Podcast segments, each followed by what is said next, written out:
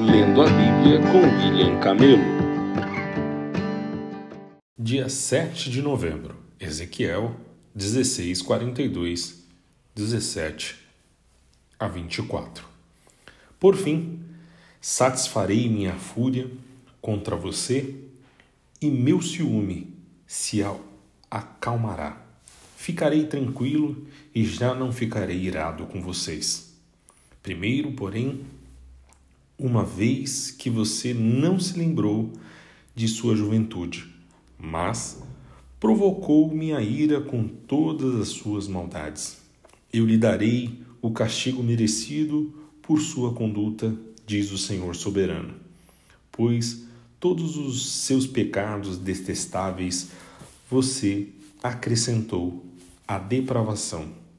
Todos que inventam provérbios dirão a seu respeito: tal mãe, tal filha, pois sua mãe detestava o marido e os filhos, e você faz o mesmo. É exatamente como suas irmãs, que também desprezaram marido e filhos. De fato, sua mãe era Itita e seu pai morreu. Sua irmã mais velha era Samaria, que vivia com as filhas ao norte. Sua irmã, mais nova, era Sodoma, que vivia com as filhas ao sul. Mas você não apenas imitou sua conduta e seus pecados detestáveis, em pouco tempo você as superou.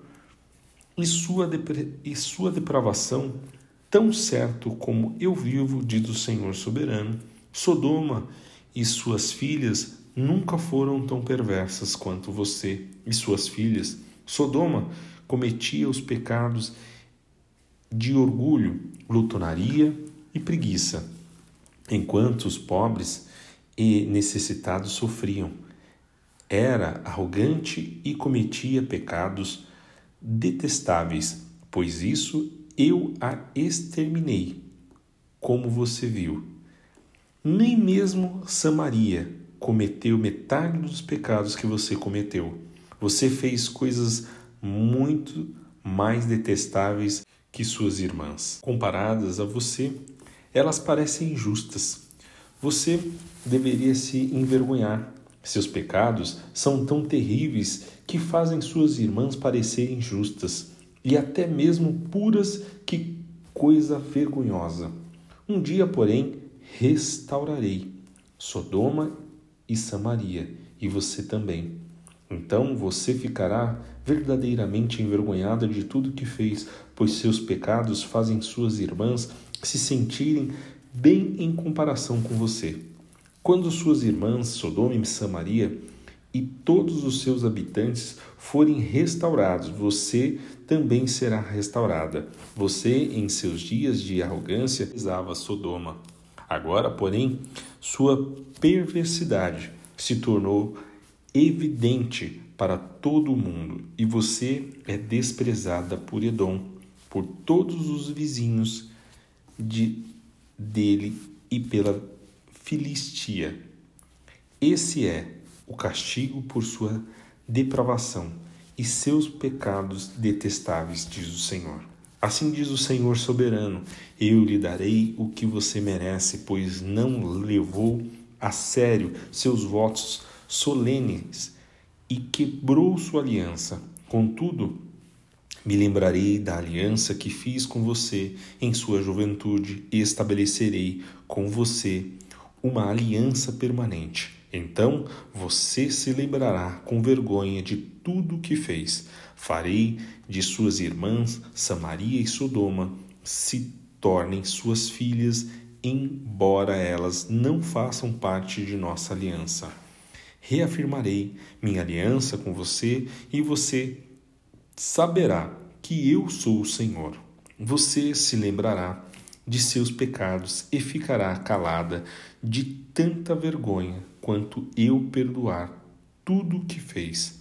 Eu, o Senhor, soberano, falei. Recebi esta mensagem do Senhor. Filho do homem, apresente esta parábola e conte esta história ao povo de Israel. Transmita-lhes a seguinte mensagem do Senhor soberano: Uma grande águia com asas grandes e penas longas, coberta com plumagem de várias cores, veio ao Líbano. Agarrou a ponta de um cedro e arrancou seu galho mais alto. Levou-o para uma terra de comerciantes e plantou-o numa cidade de mercadores. Também levou da terra uma semente e a plantou em solo fértil. Colocou-a junto a um rio largo, onde pudesse crescer como um salgueiro. A planta criou raízes, cresceu e se tornou uma videira baixa, mas espalhada. Os ramos se voltaram para a água e as raízes se aprofundaram no solo. Produziu ramos fortes e deu brotos. Então surgiu outra águia, com asas grandes e muita plumagem. A, ver, a videira lançou raízes e ramos na direção dela, em busca de água. Embora já estivesse plantada em boa terra e tivesse água com fartura para crescesse e se transformar numa bela videira e produzisse ramos e frutos. Agora, portanto, assim diz o Senhor soberano: Acaso essa videira prosperará? Não, eu arrancarei pela raiz, cortarei seus frutos e deixarei que suas folhas murchem. Eu arrancarei facilmente. Não será necessário um braço forte nem um grande exército, mas quando a videira for replantada, acaso florescerá? Pelo contrário, murchará. Quando o vento do leste soprar contra ela, morrerá na mesma terra onde havia crescido. Então recebi esta mensagem do Senhor: Diga a este povo rebelde: vocês não entendem o que significa essa parábola? O rei da Babilônia veio a Jerusalém e levou seu rei e seus príncipes para a Babilônia. Firmou um tratado com um membro da família real e obrigou a jurar lealdade. Também exilou os líderes mais influentes de Israel, para que o reino não voltasse a se fortalecer nem se rebelasse. Ele só sobreviveria se cumprisse seu tratado com a Babilônia. Contudo, este homem da família real de Israel se rebelou contra a Babilônia e enviou embaixadores ao Egito para pedir um grande exército e muitos cavalos. Acaso Israel pode deixar de cumprir os tratados que fez sobre juramento e ficar impune? Tão certo como eu vivo, diz o Senhor soberano, o rei de Israel morrerá na Babilônia, a terra do rei que o colocou no poder e cujo tratado ele desprezou e quebrou. O Faraó e todo o seu exército poderá não serão capazes de ajudar Israel. Quando o rei da Babilônia cercar Jerusalém novamente e destruir muitas vidas, pois o rei de Israel desprezou seu tratado e o quebrou, depois de jurar obediência, portanto, ele não escapará. Por isso, assim diz o Senhor soberano: tão certo como eu vivo, eu o castigarei por quebrar a minha aliança e desprezar o voto solene que fez em meu nome. Lançarei minha rede sobre ele e o pegarei em meu laço eu o levarei à Babilônia e o julgarei por sua traição contra mim. Todos os seus melhores guerreiros serão mortos na batalha, e os que sobreviverem serão espalhados aos quatro ventos. Então você saberá que eu, o Senhor, falei. Assim diz o Senhor soberano: Pegarei um ramo da ponta de um cedro alto e o plantarei no topo do monte mais elevado de Israel. Ele se tornará um cedro majestoso que estenderá seus ramos e produzirá sementes. Aves de todas as espécies farão ninhos ali, e encontrarão abrigo à sombra de seus ramos, e todas as árvores saberão que eu, o Senhor, derrubo a árvore alta e faço crescer a árvore baixa. Faço a árvore verde murchar e dou vida à árvore seca. Eu, o Senhor, falei e cumprirei o que prometi. Hebreus 8, de 1 a 13. Mais importante é que temos um sumo sacerdote sentado no lugar de honra à direita do trono do Senhor majestoso no céu. Ele ministra ali no verdadeiro tabernáculo, o santuário construído pelo Senhor e não por mãos humanas. E visto que todo sumo sacerdote deve apresentar ofertas e sacrifícios era necessário que esse sumo sacerdote também apresentasse uma oferta. Se ele estivesse aqui na terra, nem seria sacerdote, pois já existem sacerdotes que apresentam as ofertas exigidas pela lei. O serviço sacerdotal que eles realizam é apenas uma representação, uma sombra das coisas celestiais, pois quando Moisés se preparava para construir o tabernáculo, Deus o advertiu: cuide para que tudo seja feito de acordo com o modo que eu lhe mostrei aqui no monte. Agora, porém, Jesus, nosso Senhor e nosso sumo sacerdote, recebeu um ministério superior, pois ele é o mediador de uma aliança superior, baseada em promessas superiores. Se a primeira aliança fosse perfeita, não teria havido necessidade de outra para substituí-la. Mas quando Deus viu que seu povo era culpado, disse: É está chegando o dia, diz o Senhor, em que farei uma nova aliança com o povo de Israel e de Judá. Não será como a aliança que fiz com os seus antepassados, quando os tomei pela mão e os conduzi para fora da terra do Egito. Não permanecerão fiéis à minha aliança, pois isso lhes dei as costas, diz o Senhor. E esta é a nova aliança que farei com o povo de Israel.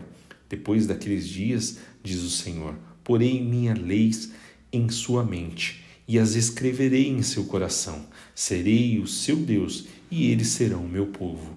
E não será necessário ensinarem a seus vizinhos e a seus parentes, dizendo: Você precisa conhecer o Senhor, pois todos, desde o mais humilde até o mais importante, me conhecerão.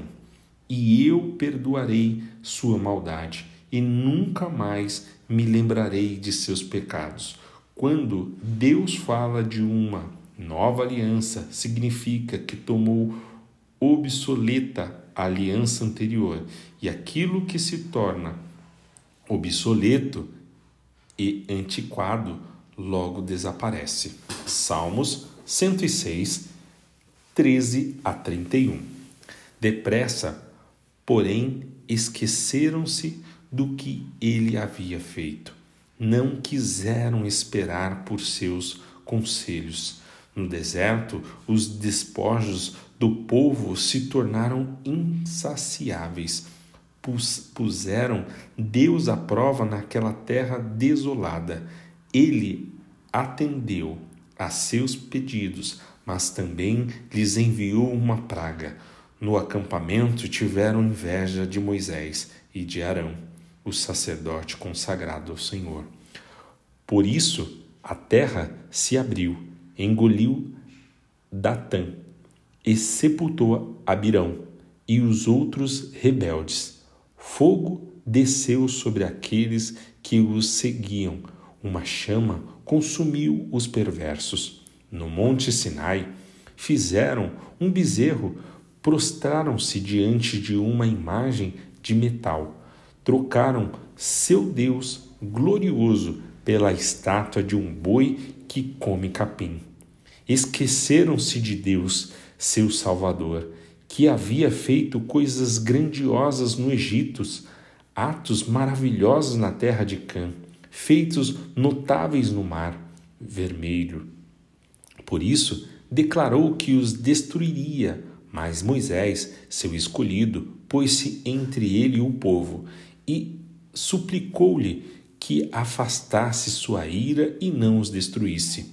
Eles, eles, porém, se recusaram a entrar na terra agradável, pois não creram na promessa. Em vez disso, resmungaram em suas tendas e não deram ouvidos ao Senhor. Assim, ele jurou solenemente que os mataria no deserto, que dispersaria seus descendentes entre as nações e os enviaria para o exílio em terras distantes. Depois juntaram-se aos adoradores de Baal em Peor. Chegaram a comer sacrifícios oferecidos a mortos. Com todos esses atos provocaram a ira do Senhor. Por isso, uma praga se espalhou entre eles. Finéias, porém, teve coragem de intervir e a praga foi detida. Assim, desde então, ele foi considerado justo. Provérbios 27, de 7 a 9. Quem está satisfeito recusa o mel, mas para o faminto até o alimento amargo é doce. Quem anda distante de casa é como o pássaro longe do ninho.